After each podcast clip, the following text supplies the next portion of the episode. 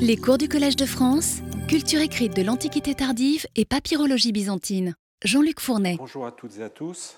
Alors poursuivons notre, notre promenade, notre panorama de la littérature euh, classique à travers les papyrus. Donc cette fois-ci avec, euh, avec la tragédie. Alors quels étaient les, les tragiques les plus lus en Égypte entre le 3e et le 7e siècle? Échille est largement distancé par le duo Sophocle-Euripide. Nous n'avons même plus rien d'Échille euh, après le IVe siècle, plus aucun papyrus. Cette euh, éviction, alors je vous montre, euh, donc là vous avez, vous avez à l'écran les chiffres. Comme vous le voyez, donc, nous n'avons plus rien d'Échille après le IVe siècle. Cette disparition, cette éviction d'Échille est bien antérieure à la période chrétienne. On se souvient qu'Aristophane se moquait déjà de la langue difficile euh, d'Échille, faisant même dire à Euripide dans les grenouilles qu'il ne parlait pas comme les humains. Euh, Quintilien, par exemple, dans son institution oratoire, qui est composée dans la dernière décennie du 1er siècle, donne sur Échille un jugement qui reflétait ce que l'on pensait déjà de lui depuis longtemps, euh, je le cite, il a un style sublime, grave et majestueux, souvent jusqu'à l'excès, mais en mains endroits, il est dépourvu d'art et d'harmonie. Et il ajoute, le genre de la tragédie fut illustré d'un éclat de loin plus vif encore par Sophocle et Euripide, dont les styles diffèrent, et l'on discute beaucoup de la question de savoir qui l'emporte. Alors, Quintilia dit ne pas vouloir décider entre les deux, tout en précisant ce qui est finalement une réponse, qu'il est, je le cite, absolument incontestable qu'Euripide rend plus de service à ceux qui se destinent au barreau. Autrement dit, que pardon, est plus utile à ceux qui font profession d'éloquence. Et de fait, les, papyrus montrent qu'Euripide est de loin le tragique euh, préféré euh, euh, des, Grecs d'Égypte. Alors à peu près à la même époque que Quintilien, Dion Chrysostome, donc fin, fin premier, début second, nous a laissé un discours, c'est le discours 52, tout entier consacré à la comparaison du philoctète, d'Échille, de Sophocle et d'Euripide. Alors le seul le philoctète de Sophocle euh, nous est parvenu, les autres ont disparu. D'où l'intérêt justement de ce discours. Alors pour le sophiste bithynien, tout oppose euh, Échille Euripide. Ce dernier, je le cite, c'est au paragraphe 11, étant de nature très rhétorique et s'avérant pour celui qui le lit d'une grande utilité. Vous voyez à nouveau ce concept d'utilité. Tout à l'heure, on parlait euh, d'Euripide qui rend plus de services. Ben là, c'est euh, Euripide qui est d'une grande utilité, pleisten, ophéléiane. Euh, Sophocle se situe à mi-chemin, n'ayant pas la rugosité euh, d'Échille, mais pas non plus sa précision, euh, sa subtilité et son urbanité. Alors là, plutôt la précision, la subtilité l'urbanité d'Euripide. Alors là, la vertu principale que relève aussi bien Quintilien que Dion Chrysostome chez Euripide est son utilité, hein, je l'ai dit, Dion remarque que euh, ces parties euh, iambiques euh, sont d'un style clair, naturel et urbain, qui en font un modèle stylistique et que, là encore je le cite, c'est au paragraphe 14, que ces parties lyriques procurent non seulement du plaisir, mais qu'elles incitent à la vertu. C'est aussi une notion sur laquelle nous reviendrons. Elles incitent à la vertu par la présence de maxime, il le dit au paragraphe 17, hein, en grec gnomai, gnomé, la maxime, la sentence. Euh, donc ces maximes dont Dion dit ailleurs, c'est dans le euh, discours 18, euh, qu'elles sont utiles dans toutes les occasions. Et Quintilien dit aussi de ces maximes que celles dont regorge l'œuvre d'Euripide le mettent au même niveau que les philosophes. Là encore, nous reviendrons sur cette idée. Le caractère gnomique de euh, la euh, poésie euripidienne explique par exemple que ce soit l'auteur le plus cité, plus de 850 fois, dans le florilège ou dans l'anthologie de Jean Staubé, qui nous a laissé au Ve siècle une des plus importantes compilations de citations euh, d'auteurs antiques sur tous les sujets possibles. De ce point de vue, Euripide donc, est l'équivalent euh, tragique euh, de Ménandre, dont nous verrons qu'il est l'autre grand poète dramatique lu en Égypte et devenu un modèle de morale à travers ses maximes, ses sentences extraites de ses pièces et celles qu'on lui attribue ensuite.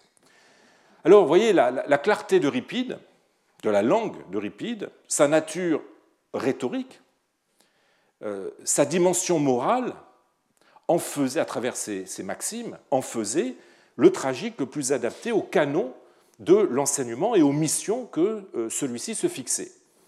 Aussi n'est-il pas étonnant que euh, Raphaël Cribioré, dans son recensement des auteurs copiés à l'école, n'ait pas été capable d'identifier un seul papyrus d'Échille, qu'elle n'en ait repéré qu'un seul de Sophocle, et encore, c'est assez incertain, hein, il s'agit d'un papyrus qui donne une citation qui pourrait être de Sophocle, mais qui n'est peut-être pas de Sophocle. Donc, euh, zéro papyrus d'Échille copié à l'école, peut-être un de Sophocle et vingt d'Euripide, dont trois qui concernent notre période. Donc, vous voyez, la disproportion est assez éloquente. Ces qualités euh, euh, expliquent aussi le succès qu'Euripide a pu avoir chez les chrétiens. Rendons compte aussi de la popularité qu'il connut dans l'Égypte des 4e, 7e siècles. Alors Clément d'Alexandrie euh, en faisait déjà un philosophe de la scène, o episkenes, dit-il, o episkenes philosophos, là il faut rectifier euh, ma référence à l'écran, hein, euh, mais en fait il reprend une expression qu'on trouve déjà chez Eusèbe de skenikos philosophos concernant euh, Euripide.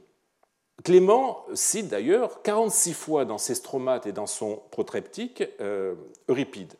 Grégoire de Naziance le présente dans un de ses poèmes moraux comme le très sage, le Sophotatos. Basile de son côté, le cite dans euh, l'introduction d'une de ses lettres, montrant par là qu'il le connaissait et qu'il l'appréciait. Peut-être plus révélateur, car inattendu de la part de cet auteur, Cyril euh, d'Alexandrie, hein, l'évêque d'Alexandrie, le mentionne pour la teneur philosophique de certains de ses vers. Hein, euh, c'est un passage qui se trouve dans le De Adoratione et cultu in spiritu et veritate, dont vous avez la référence à l'écran. Mais c'est surtout autour de deux tragédies d'Euripide que s'est noué l'intérêt euh, du christianisme pour l'œuvre du tragique. Tout d'abord, Hippolyte. Hippolyte, euh, cette pièce d'Euripide dont le protagoniste, fils de, Thésée, résiste aux avances de sa belle-mère, Phèdre, c'est euh, un personnage qui est devenu aux yeux des chrétiens un héros de la continence et de la tempérance, au point de nourrir même certains rapprochements avec le saint martyr chrétien Hippolyte. Donc Hippolyte d'un côté, mais surtout, surtout les Bacchantes. Les Bacchantes, c'est une pièce probablement créée en 403, donc un an après la mort d'Euripide. Cette tragédie raconte comment Dionysos, après avoir passé son enfance en Lydie, hein, après que sa mère eût été foudroyé par Zeus, Zeus contraint par la jalousie d'Héra. Euh, et donc Dionysos revient dans sa patrie, Thèbes, et se heurte à l'hostilité euh, de sa famille, notamment de son cousin, euh, Pynthée, qui ne veut pas le reconnaître comme Dieu et lui consacrer un culte.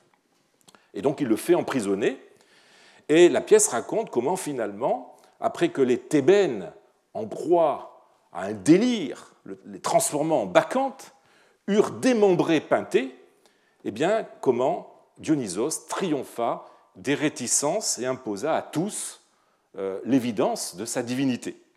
Vous voyez déjà les rapprochements que les chrétiens ont pu faire avec la figure du Christ, hein, dont le statut divin eut tant de difficultés à, s'imposer, à être reconnu. On a depuis longtemps euh, relever certaines rencontres lexicales ou narratives entre la pièce d'Euripide et la seconde épître à Timothée. La seconde épître à Timothée, et surtout les actes des apôtres, notamment avec la scène de la libération miraculeuse de Paul, euh, rapprochée de euh, la euh, libération non moins miraculeuse de Dionysos.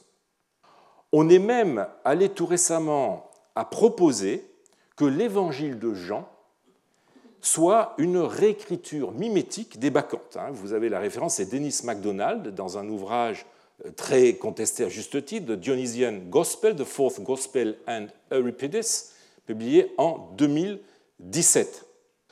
Alors plus, plus solide, euh, il reprend d'ailleurs euh, une idée qui avait été euh, émise par quelqu'un d'autre avant lui, Steve, John as Storyteller, dans un ouvrage de 1992. Alors plus, plus solide, car euh, explicites sont les rapprochements faits par Clément dans ses stromates et surtout dans son protreptique, euh, qui, à grand renfort de, citations, euh, met le mythe dionysiaque dans une perspective chrétienne. Je vous renvoie pour cela à l'article de Francesco Massa, hein, Conoscenza e di conversione del Dionisismo in Clemente Alessandrino, un article de 2007 ainsi qu'un autre article du même auteur de 2011, dont vous avez la référence euh, sur l'écran. D'autres auteurs chrétiens, comme Origène, comme Grégoire, comme Jean Chrysostome ou comme Théodoré de Cire, euh, citent l'œuvre, euh, si bien que Francesco Massa parle, je le cite, de mémoire persistante des bacchantes dans la littérature chrétienne dû au fait que cette tragédie, dit-il, devient aux yeux de certains auteurs chrétiens presque un texte de référence pour le nouveau culte. Aussi n'est-ce pas étonnant que ce soit cette œuvre qui, avec Médée, soit la plus citée, la plus mise à profit euh, dans euh, le Christus Patiens, ou Christos Paschon en grec, qui est une tragédie de 2602 vers racontant sous la forme d'un centon euripidéen, c'est-à-dire euh, mettant bout à bout des vers et des hémistiches euh, de vers euh, d'Euripide, en leur donnant évidemment un sens nouveau. Donc, qui raconte la passion du Christ vue par les yeux de Marie. Cette œuvre, qui fait partie hein, de cette littérature hybride dont j'ai eu déjà l'occasion de parler, qui tente d'opérer une synthèse entre christianisme et culture grecque classique. Euh, j'ai cité déjà la paraphrase de l'évangile de Saint Jean ou la paraphrase des, psaumes. Euh, eh bien, cette, œuvre est attribuée par les manuscrits qui la transmettent à Grégoire de Naziance, ce qui correspond bien à la personnalité intellectuelle du, Cappadocien, qui, vous vous souvenez, a toujours été soucieux euh, de réconcilier christianisme euh, et euh, hellénisme traditionnel. Alors la, critique moderne, depuis, depuis César Baronius, hein, qui, est, qui, est, mort en 1607, jusqu'à aujourd'hui, la critique moderne discute l'authenticité de cette pièce ou l'attribution de cette pièce, disons, à Grégoire de Naziance, et euh, un certain nombre d'auteurs ont proposé une datation plutôt au XIe, XIIe siècle, ce qui n'est évidemment pas euh, la même chose. Mais en fait, euh, le débat concernant l'attribution de cette pièce ou l'authenticité de cette pièce n'est pas totalement clos et des voix récentes se sont encore prononcées pour l'attribution à Grégoire. Hein. Je vous en cite quelques-unes à l'écran. Alors, de toute façon, qu'elle soit méso-byzantine ou qu'elle soit du IVe siècle, cette œuvre montre de toute façon la popularité d'Euripide chez les chrétiens pendant tout, tout l'hellénisme byzantin, euh, popularité d'Euripide qui, pour l'Antiquité tardive, euh, est bien illustrée par nos papyrus, de façon même éclatante. Alors, après la tragédie, eh la comédie. Si l'on fait abstraction de Cratinos et de Polis, qui relèvent de l'ancienne comédie, donc 5e avant Jésus-Christ, et qui sont lus de façon résiduelle juste au IVe siècle, un petit peu 5e, eh bien, la comédie n'est plus représentée dans les papyrus des 4e ou 3e, enfin 4e, 7e siècle que par deux auteurs. Aristophane, le plus grand représentant de ce qu'on appelle l'ancienne comédie, Aristophane, je vous rappelle, vers 500, 447, 445 est mort euh, vers 380, et l'autre pilier, l'autre grande figure de la comédie, eh bien, c'est évidemment Ménandre. Ménandre, le plus illustre représentant de ce qu'on appelle la nouvelle comédie, hein, Ménandre, à peu près 342-292. Tout se joue donc entre ces deux dramaturges, qui font d'ailleurs partie des auteurs les plus lus, tout genre de littérature confondue. Mais selon, vous allez voir, des dynamiques très différentes. C'est peut-être un des phénomènes littéraires les plus intéressants qu'éclairent les papyrus et sur lequel je me dois de m'arrêter un peu plus longuement. Alors, selon l'opinion communiste,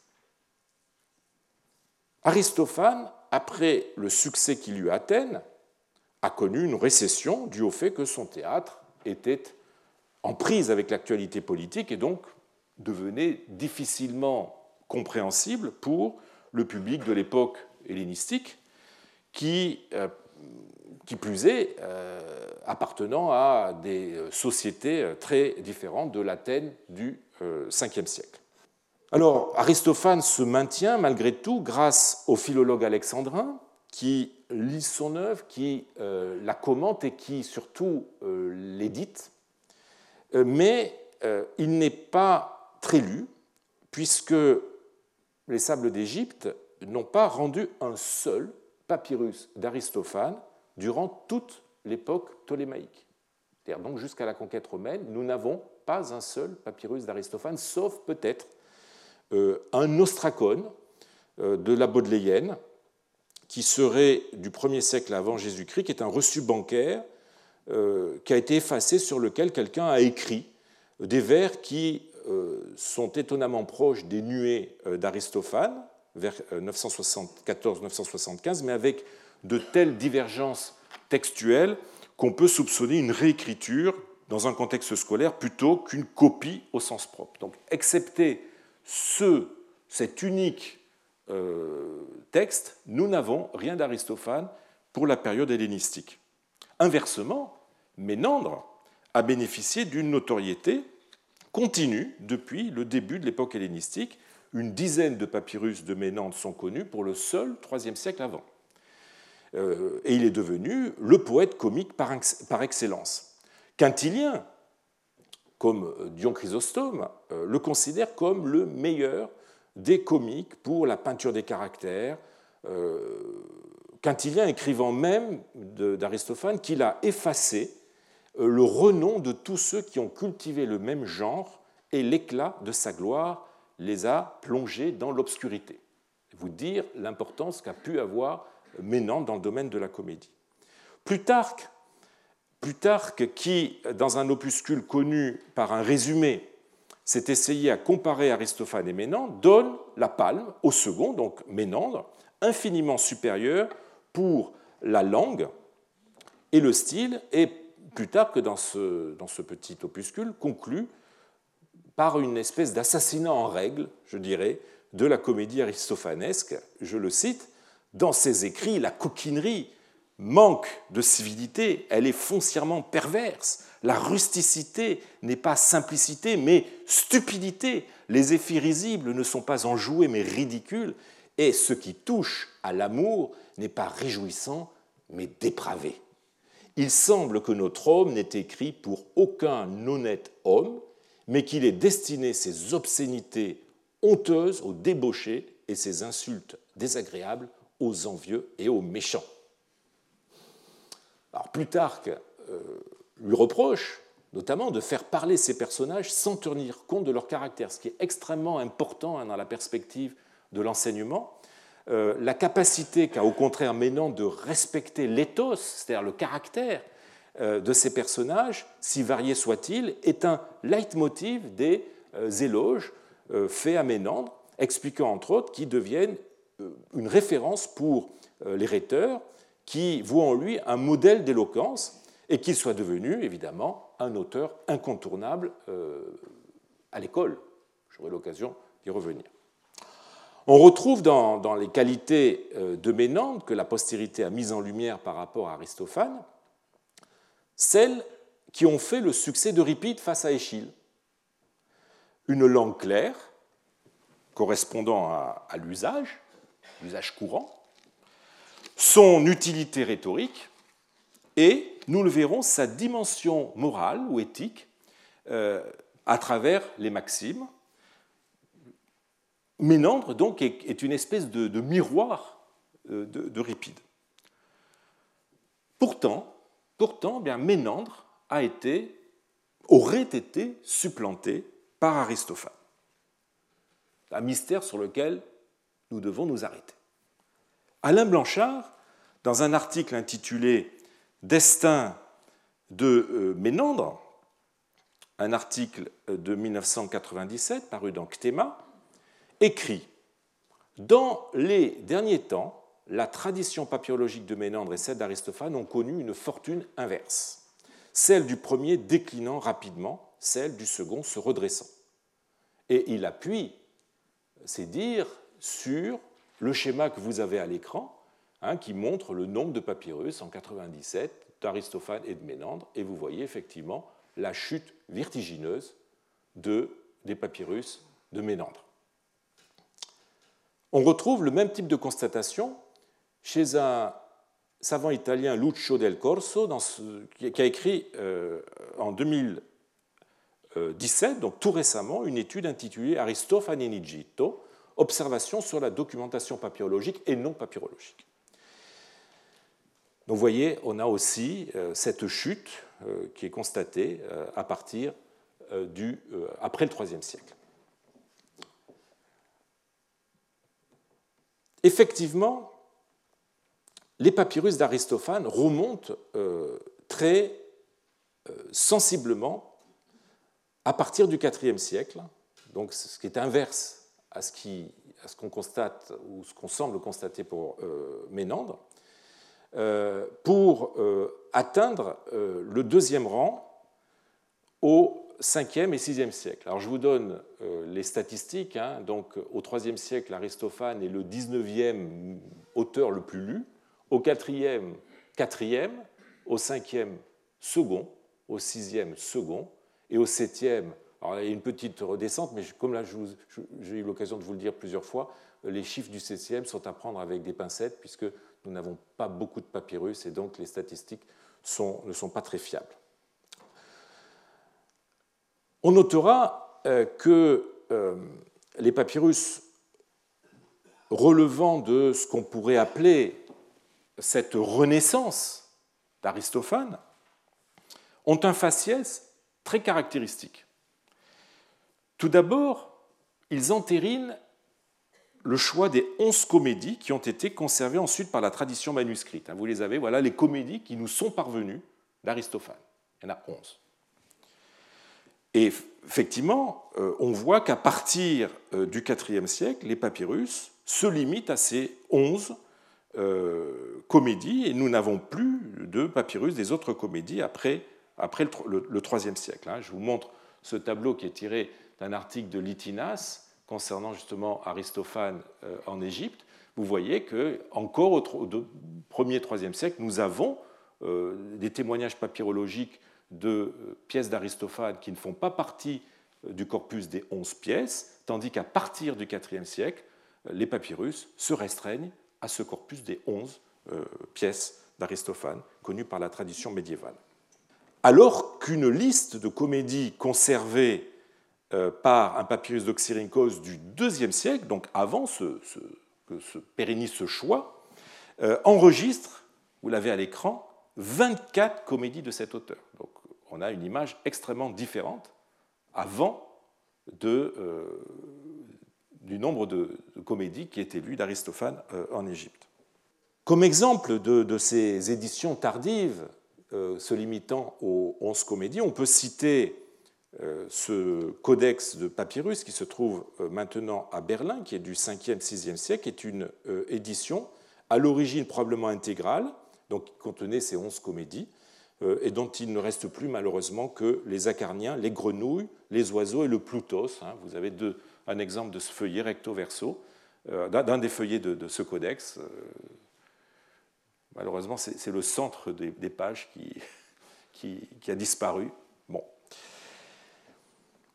Alors ça, c'est la première caractéristique hein, des, papyrus datant, disons, de cette renaissance aristophanesque, hein, c'est qu'il se limite aux 11 euh, comédies qui ont été entérinées par la tradition manuscrite médiévale. La deuxième caractéristique, les éditions d'Aristophane, euh, accompagnant donc la renaissance de cet auteur, se présentent souvent sous la forme de livres, de codices, euh, intégrant tout un matériau exégétique ou upomnématique, c'est-à-dire des, scolies, des, gloses, des commentaires, qui circulaient précédemment de façon indépendante. Alors, je voudrais vous en montrer deux exemples avec euh, ce, cette édition de luxe. Pourquoi de luxe? Parce qu'elle est sur parchemin, d'une part, et parce que, comme vous le voyez, elle est dans une très belle écriture. Euh, une édition qu'on a trouvée à Oxyrhynchos, et euh, qui, du 5e siècle et qui donne les guêpes, et vous apercevez des gloses dans, dans, les marges. je voudrais vous montrer un exemplaire plus informel, mais peut-être euh, plus intéressant, qui est un folio que j'ai reconstitué euh, entre des fragments qui se trouvent actuellement à l'Académie des inscriptions euh, et belles lettres, la bibliothèque de l'Institut de France ici à Paris, et de la Bodleienne d'Oxford, et qui proviennent d'un folio qui provient d'une édition des Cavaliers, entièrement annoté. Hein. Alors le, fragment en couleur est celui qui est à Paris, et les euh, fragments en noir et blanc sont ceux qui sont à Oxford. Vous voyez qu'ils se raccordent euh, complètement. Et l'intérêt de cette euh, édition est qu'elle donne des scolies. Vous voyez qu'ici, il y a une petite glose dans la marge, mais surtout ici, vous avez une scolie extrêmement intéressante, une scolie au vert 84 sur la mort de Thémistocle, qui nous donne des renseignements que nous n'avons pas euh, dans les autres scolies qui nous sont parvenus par la tradition médiévale. Bon, je n'insiste pas, mais c'était juste pour vous donner un exemple de ces éditions commentées euh, avec des, gloses marginales qui se développent euh, à partir du IVe siècle. Je, vous montre juste l'édition et donc la, scolie, hein, Thémistocle, sur la mort de, Thémistocle. Alors, tout, cela donne l'impression d'une sorte de rupture euh, avec la période précédente et d'un vrai revival d'Aristophane. Euh, et cette impression est corroborée par euh, plusieurs indices. Tout d'abord, Aristophane semble entrer, peut-être à nouveau, je ne sais pas, dans les programmes scolaires. Rares pour l'instant sont les exemples de papyrus scolaires d'Aristophane clairement identifiés. Hein. Euh, Raphaël Écribioré, la grande spécialiste des papyrus scolaires, euh, a publié en 1997 un article auquel j'ai souvent fait référence, recensant donc tous les papyrus d'auteurs copiés à l'école. Eh bien, en 1997, elle n'était pas capable d'identifier un seul papyrus euh, d'Aristophane. Mais depuis, il est possible que un de ces papyrus ait été édité, en l'occurrence en 1999, c'est un papyrus d'Oxyrhynchos, le 4520, qui est un exemplaire du Plutos, qui est doté de gloses, hein, vous, les entreapercevez ici dans, la marge, qui est euh, doté de, gloses qui sont très élémentaires euh, et euh, qui est abondamment pourvu d'esprit et d'accent. Hein, voici un, détail. Donc glose élémentaire, accent et esprit, euh, ben, ce sont des indices qui, combinés à certaines déficiences euh, dans, la copie, dans, le texte, euh, interdisent de voir dans cet exemplaire une copie d'érudit, mais ce pourrait être des signes justement d'un usage scolaire de ce papyrus. Un autre papyrus, lui, sans aucun doute de nature scolaire, euh, prouve, mais de façon un petit peu indirecte, qu'Aristophane faisait à nouveau partie des lectures faites à l'école. Il s'agit d'un papyrus que j'ai déjà eu l'occasion, je crois, de citer, c'est le papyrus Bourrian, euh, numéro 1. Donc il est à Paris, hein, à la collection de Sorbonne Université. C'est un livre d'école où, dans les listes de mots qu'il contient dans, sa première partie, qui sont classés par nombre de syllabes, monosyllabiques, dissyllabiques, trisyllabiques, etc., et par ordre alphabétique, eh bien, on trouve parmi les mots trisyllabiques, à la ligne 173, la séquence xant. Malheureusement, il y a une lettre ici qui est un petit peu abîmée, et après, ben, vous avez une lacune. Euh, mais il est possible qu'il faille lire Xanthias, Xanthias qui est le nom d'un esclave dans les grenouilles euh, d'Aristophane et dans les guêpes. Donc on aurait un indice de la lecture d'Aristophane à l'école. Vous allez me dire, le mot n'est pas complet, c'est pas sûr, mais justement, dans le même papyrus à la ligne 203, là, on n'a aucun doute, on lit très bien Crémulos. Eh bien, Crémulos, c'est un nom qui n'est connu que comme le protagoniste du Plutos, du Plutos d'Aristophane, œuvre qui est par ailleurs très bien attestée dans les papyrus de l'Antiquité tardive. Alors les, sources littéraires sont peut-être plus disertes sur le fait que Aristophane ait été lu à l'école. On sait par Thémistus qu'Aristophane faisait partie du euh, curriculum scolaire. Euh, de même, Libanios, Libanios raconte dans son autobiographie qu'il euh, était en train de lire les Acarniens debout près de la chaire du grammatiste, c'est-à-dire du, maître l'école, bah, quand il fit prix d'une forte d'une forte commotion cérébrale. Bon. Euh, cite euh, par ailleurs Aristophane plusieurs fois dans ses discours euh, et dans ses lettres, ce qui montre bien qu'il avait lu Aristophane, et on le sait grâce à son autobiographie à l'école. Il n'est pas le seul, d'autres auteurs des 4e et 7e siècles citent aussi Aristophane. Je vous ai mis quelques exemples à l'écran. Vous vous souvenez, enfin, pour revenir à l'Égypte, que le copte Chénouté, le supérieur du monastère blanc, citait Aristophane dans une de ses œuvres. Hein. vous vous souvenez qu'il citait les grenouilles euh, en, en disant que c'était des oiseaux. Et on a là probablement les restes euh, de sa formation scolaire. Alors l'autre indice de, du succès d'Aristophane, euh, est le fait que le nom Aristophane, en grec Aristophanes, redevient à la mode, comme l'attestent les documents d'Égypte.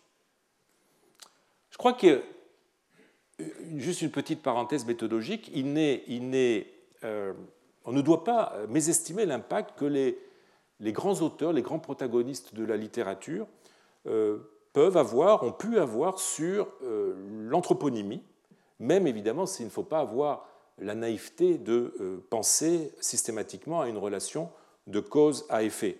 Un nom littéraire peut revenir à la mode et se diffuser ensuite euh, par d'autres canaux que la seule admiration que les parents euh, peuvent avoir pour l'éponyme, par exemple parce qu'il se met à être porté par un personnage influent qui va conditionner le nomastique de ses proches, le nomastique de ses descendants ou de ses clients.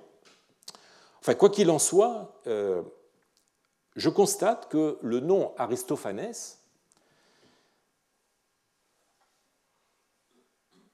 en tant que nom porté hein, par des individus, n'est jamais attesté euh, en Égypte durant la période hellénistique et le Haut Empire.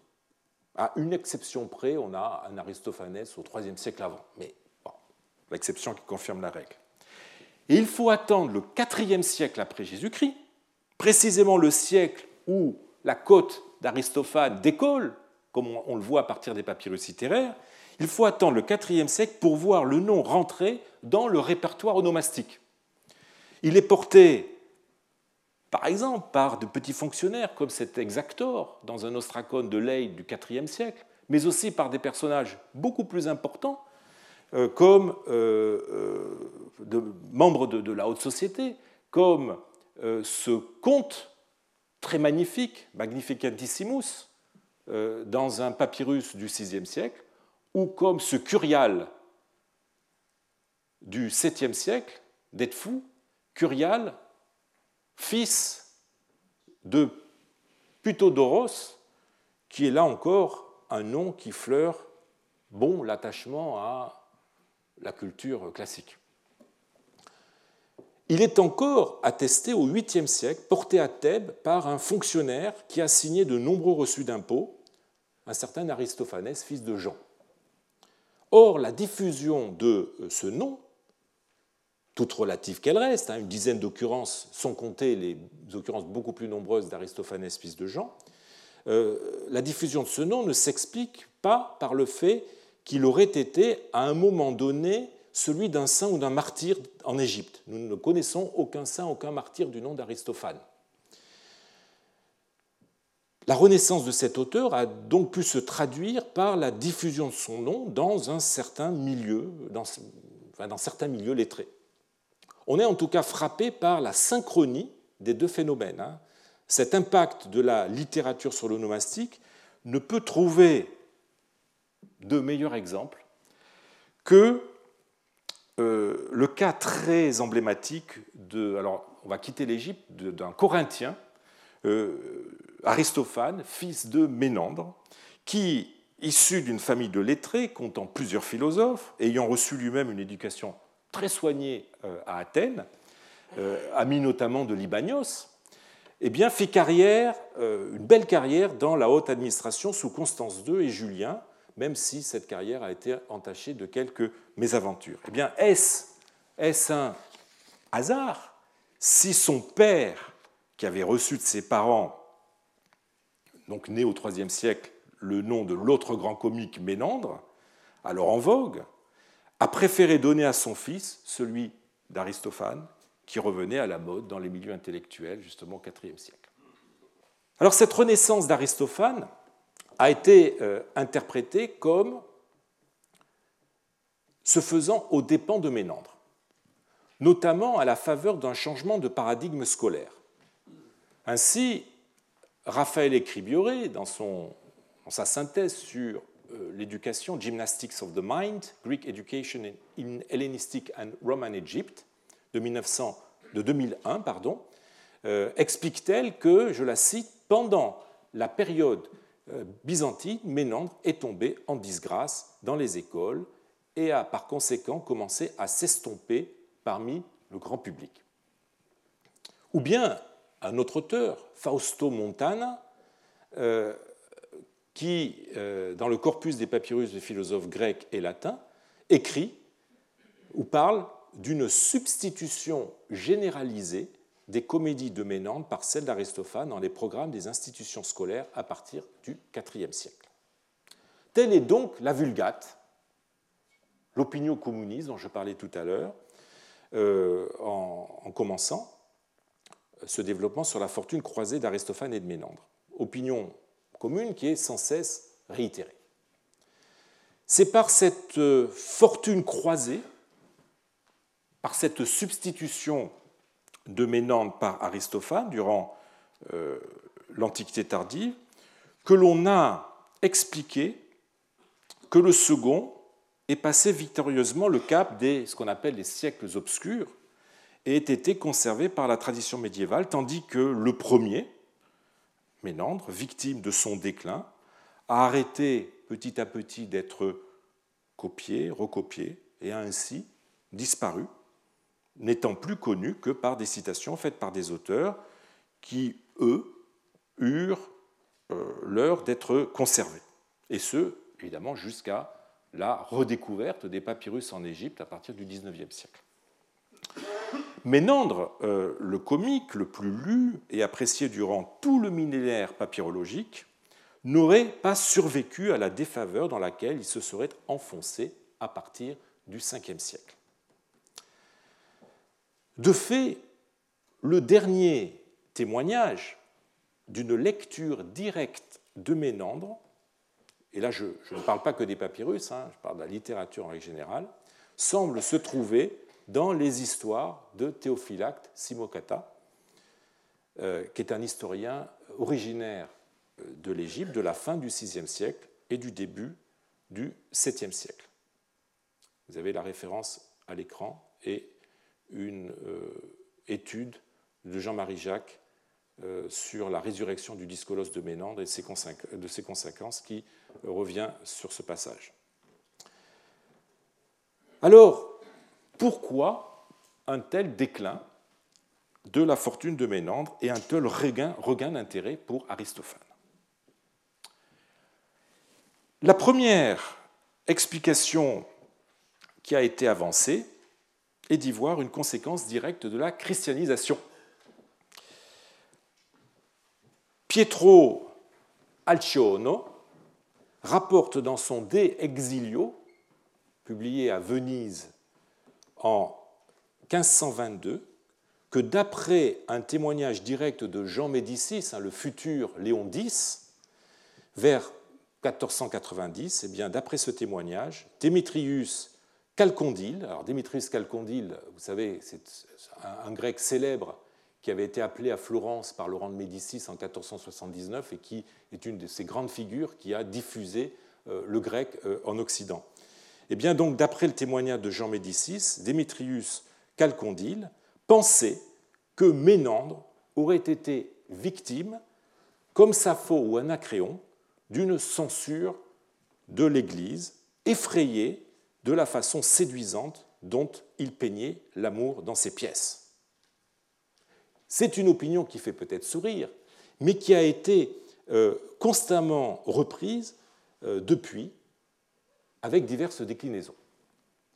Francis Sandbach, euh, dans son célèbre commentaire à Ménande, publié à Oxford en 1973, propose très prudemment que les comédies de Ménandre, où la passion amoureuse joue un rôle moteur, n'aurait pas été considérée comme assez édifiante par l'Église. Tandis que euh, Kenneth Dover, euh, dans euh, son ouvrage Aristophanique Comédie, paru à Berkeley en 1981, met en relation le déclin de Ménandre avec le développement du christianisme et l'affermissement de sa théologie. D'ailleurs, c'est sur Ménandre que, par exemple, Agathias, poète et historien du VIe siècle, s'appuie pour décrire dans une épigramme les égarements de l'amour, en l'occurrence les actes de violence perpétrés euh, par un mari jaloux sur sa femme qui aurait cédé euh, aux empressements d'Agathias lui-même. Alors je vous lis le texte qui est, assez intéressant et qui évidemment qui contient un certain nombre de, qui, qui, joue sur l'intertextualité avec Ménandre le fier Polémon, qui, dans la pièce de Ménandre, a coupé la chevelure du Glycéra à sa femme, alors là il fait référence à la Pyrrhique Héroménée, c'est-à-dire la belle aux cheveux coupés de Ménandre. Donc le fier Polémon, euh, un nouveau Polémon l'a imité, dont la main a ravagé avec la dernière audace les boucles de Rodante, donc l'amoureuse d'Agathias, Rodante, et qui, à l'œuvre de euh, la comédie substituant les douleurs tragiques a flagellé les membres de la frêle créature. Jalousie furieuse, un tel, châtiment. Car en quoi était-il si coupable En quoi était si coupable la jeune fille pour avoir voulu prendre en pitié ma détresse? Le misérable, et il nous a séparés l'un de l'autre jusqu'à dresser entre nos regards la jalousie dont il brûle.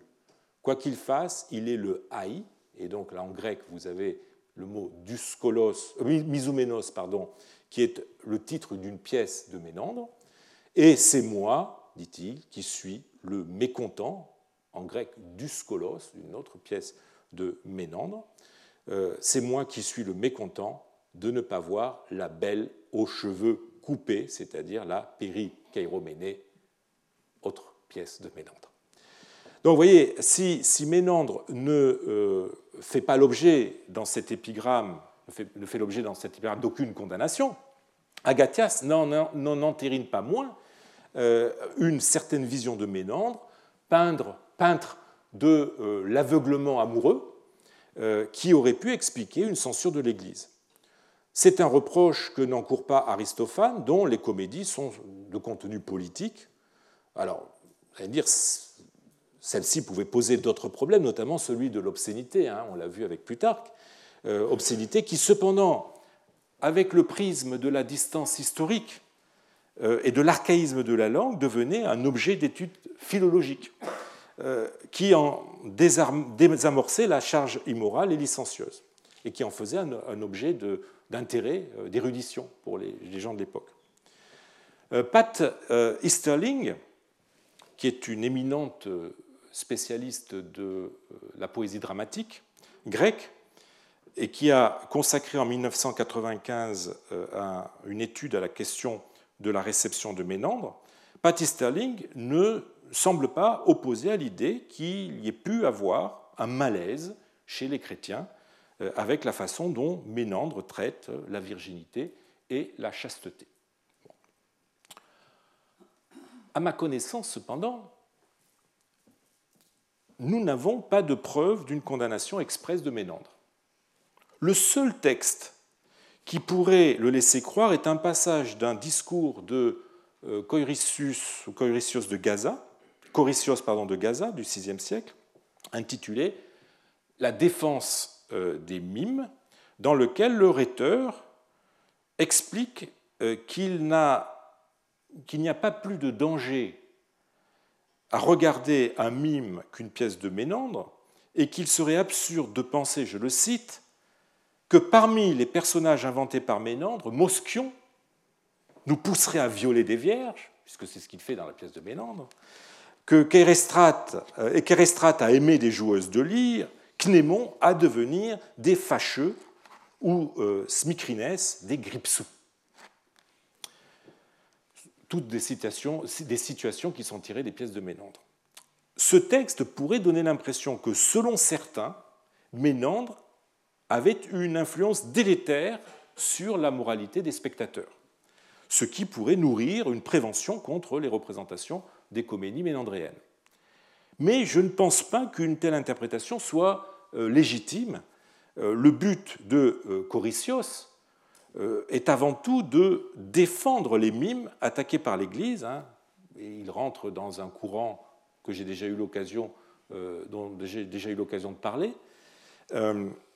Et ces propos se présentent comme un raisonnement par l'absurde pour montrer que les mimes sont aussi inoffensifs que les pièces de Ménandre. D'ailleurs, au paragraphe 74, il dit bien Mais personne de sensé, j'en suis sûr, ne tiendrait de tels propos.